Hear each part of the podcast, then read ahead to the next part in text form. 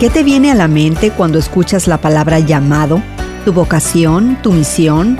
¿La obra en particular que Dios te ha dado por hacer?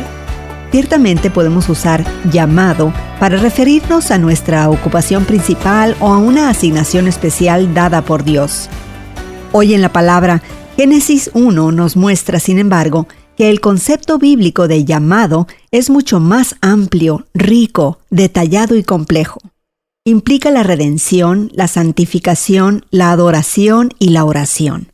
El llamado bíblico presupone una relación, es una comunicación mutua entre el llamado y el que llama. Para entender mejor lo que significa ser llamado por Dios, debemos comenzar desde el principio. En Génesis 1 encontramos la palabra llamó usada para expresar cómo Dios habló para que el universo existiera. Él creó la luz y el firmamento, la tierra y el mar, y luego los llamó así.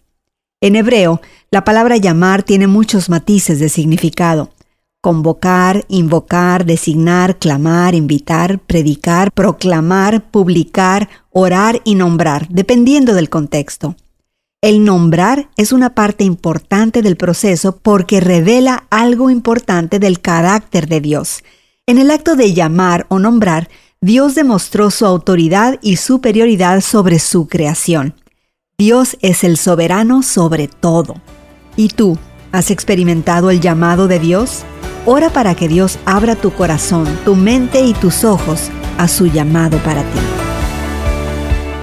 Hoy en la Palabra es una nueva forma de conocer la Biblia cada día. Encuentra Hoy en la Palabra en tu plataforma de podcast favorita.